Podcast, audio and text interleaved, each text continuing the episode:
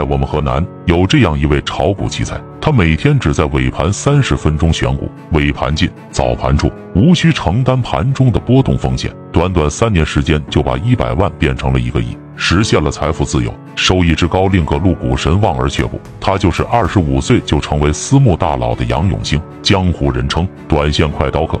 接下来我就分享他的几条交易原则，很值得我们深思学习，希望能对大家带来更多的帮助。建议保存收藏。一、当天收盘后便要做功课，寻找第二天要买入的目标，目标就是追逐市场热点，钱往哪里流，我就往哪里跑。二、持股时间不超过两小时，以便回避风险，累计收益。在认准目标后，并不急于在早盘买入，把出击时间选在下午。三，在他看来。时机选择是控制风险的重要方式，持股时间越短，风险越小。